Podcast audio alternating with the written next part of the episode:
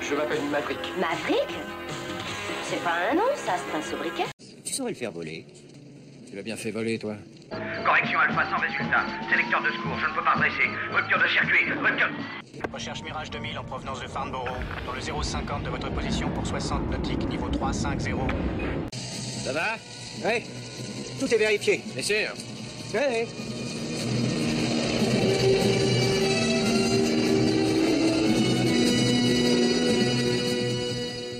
Bonjour à tous, vous êtes à l'écoute du podcast Avion légendaire. Je m'appelle Olivier et comme vous le savez, je vous parle régulièrement au sein de cette rubrique d'un avion mythique et d'un livre, film, série ou BD où il est particulièrement mis à l'honneur. Et nous en sommes déjà à l'épisode 7 où je vous parle euh, du Spitfire et du livre Le Grand Cirque de Pierre Klosterman.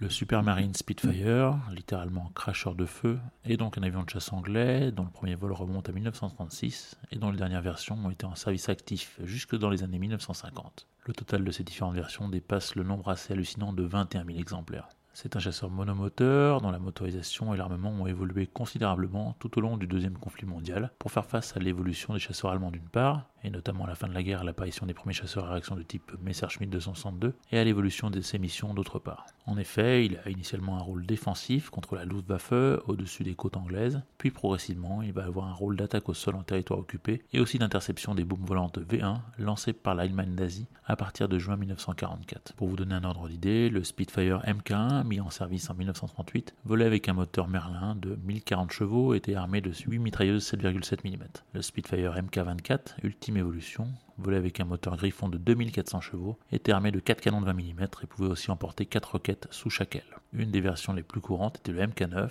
produite en juillet 1942 avec un moteur de 1720 chevaux pour une vitesse maximale d'environ 720 km/h et un plafond de 42 000 pieds, soit environ 13 000 mètres. Il emportait deux canons de 20 mm et deux mitrailleuses de 12,7 mm.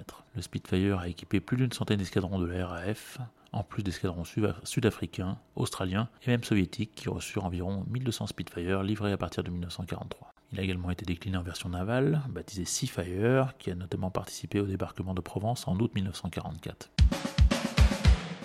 Dans l'imaginaire collectif, le Spitfire est l'avion qui a permis de remporter la bataille d'Angleterre, même si évidemment la réalité est un peu plus nuancée et que d'autres avions, dont le Hurricane, y ont également joué un rôle très important. Pour mémoire, il faut rappeler qu'après la campagne de France, Hitler projetait donc d'envahir les îles britanniques, opération qui passait forcément par une maîtrise du ciel et donc par l'anéantissement de la chasse britannique. De juillet 1940 à août 1940, l'Allemagne nazie envoie donc des raids de bombardement massifs sur les bases aériennes anglaises. En dépit d'une assez nette infériorité numérique, les Anglais disposent de trois avantages. Premièrement, la présence de stations de détection radar qui va leur permettre de réaliser des sorties d'interception ciblées et donc de ne pas disperser leurs forces. Deuxièmement, le fait d'opérer à proximité de leur base, contrairement aux chasseurs allemands qui n'ont qu'un temps de vol limité au-dessus de l'Angleterre, euh, puisqu'ils sont loin de leur point de départ. Enfin, le Spitfire est un des rares avions de l'époque dont les performances peuvent s'opposer au Messerschmitt Bf-109 et au Focke-Wulf 190 allemand. Le Fighter Command, la branche de la RAF qui s'occupe de la chasse aérienne, est néanmoins au bord de la rupture en raison des pertes infligées lorsque Göring et Hitler commettent une erreur stratégique en réorientant leur raid de bombardement sur les grandes villes anglaises, Londres surtout, mais aussi Manchester, Coventry, etc.,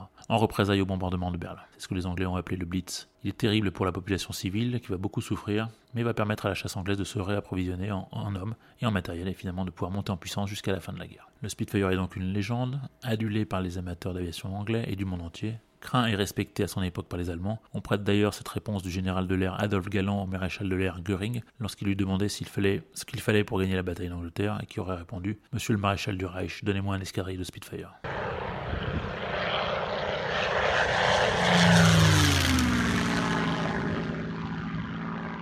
Voilà, un Spitfire vient de passer euh, au-dessus de nos têtes. Euh, le Spitfire, c'est la star de plusieurs films, dont La bataille d'Angleterre de Guy Hamilton, sorti en 1969, mais je ne pouvais pas passer à côté d'un des meilleurs livres témoignages sur l'aviation de la Seconde Guerre mondiale, soit Le Grand Cirque de Pierre Klosterman.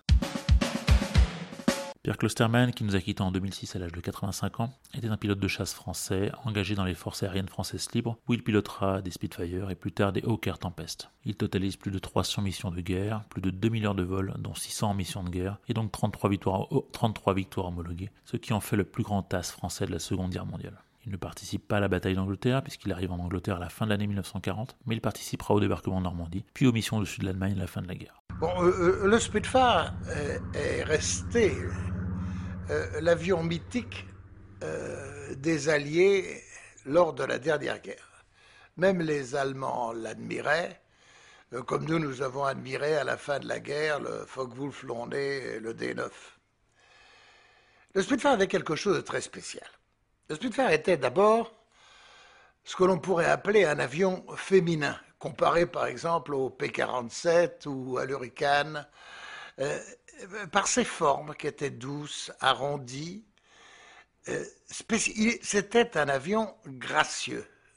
Voilà, c'était Pierre Klosterman qui vous parlait amoureusement de son Spitfire lors d'une interview datant des années 70. Après sa démobilisation en 1945, il entame une carrière d'écrivain et sort en 1948 son chef-d'œuvre, Le Grand Cirque, qui sera un succès immédiat, d'innombrables fois réédité, vendu à plus de 3 millions d'exemplaires et traduit en 30 langues. En publiant par la suite plusieurs ouvrages historiques, ainsi que sur sa passion euh, la pêche au gros, Klosterman mènera également par la suite entre autres des carrières d'administrateur dans l'industrie d'aviation, d'enseignant militaire aux États-Unis et d'homme politique avec plusieurs mandats de député de 1946, il a alors 25 ans, jusqu'à 1968. Au moment de son décès, c'est l'homme le plus décoré de France. Ce qui fait du Grand Cirque un ouvrage exceptionnel, c'est que, bon, déjà, c'est un livre bien écrit, dans un style fluide et agréable et vraiment prenant. Une fois entamé, on a du mal à le lâcher. C'est un patch turner incroyable. Au-delà de ça, il réussit le tour de force d'être à la fois un livre de témoignages sur la vie des pilotes de guerre anglais, un livre historique sur le déroulement des opérations de guerre, un livre où on parle beaucoup du côté technique du pilotage, on est vraiment assis dans le cockpit avec lui pendant certains passages, et aussi un livre de réflexion sur l'imbécilité de la guerre, sur la fraternité, sur le deuil et sur le sacrifice. C'est donc cet ensemble d'éléments qui font du Grand Cirque un chef-d'œuvre absolu qui va bien au-delà du côté purement aéronautique, un peu à la manière des ouvrages de Saint-Exupéry. Bref, vous avez compris, si vous êtes passionné d'aviation et si vous écoutez ce podcast, c'est que vous l'êtes forcément, et que vous n'avez pas lu le Grand Cirque, ben, précipitez-vous, c'est un ouvrage que l'on trouve très facilement, notamment en poche. Un film a été tiré du livre assez rapidement, soit en 1950, qui a bien sûr beaucoup vieilli, qui contient quelques erreurs historiques, mais qui reste agréable à visionner, avec de jolies séquences aériennes du Spitfire. On pouvait le visionner en intégralité sur YouTube. Je vous laisse avec la musique de ce film. Je vous souhaite une bonne lecture à tous.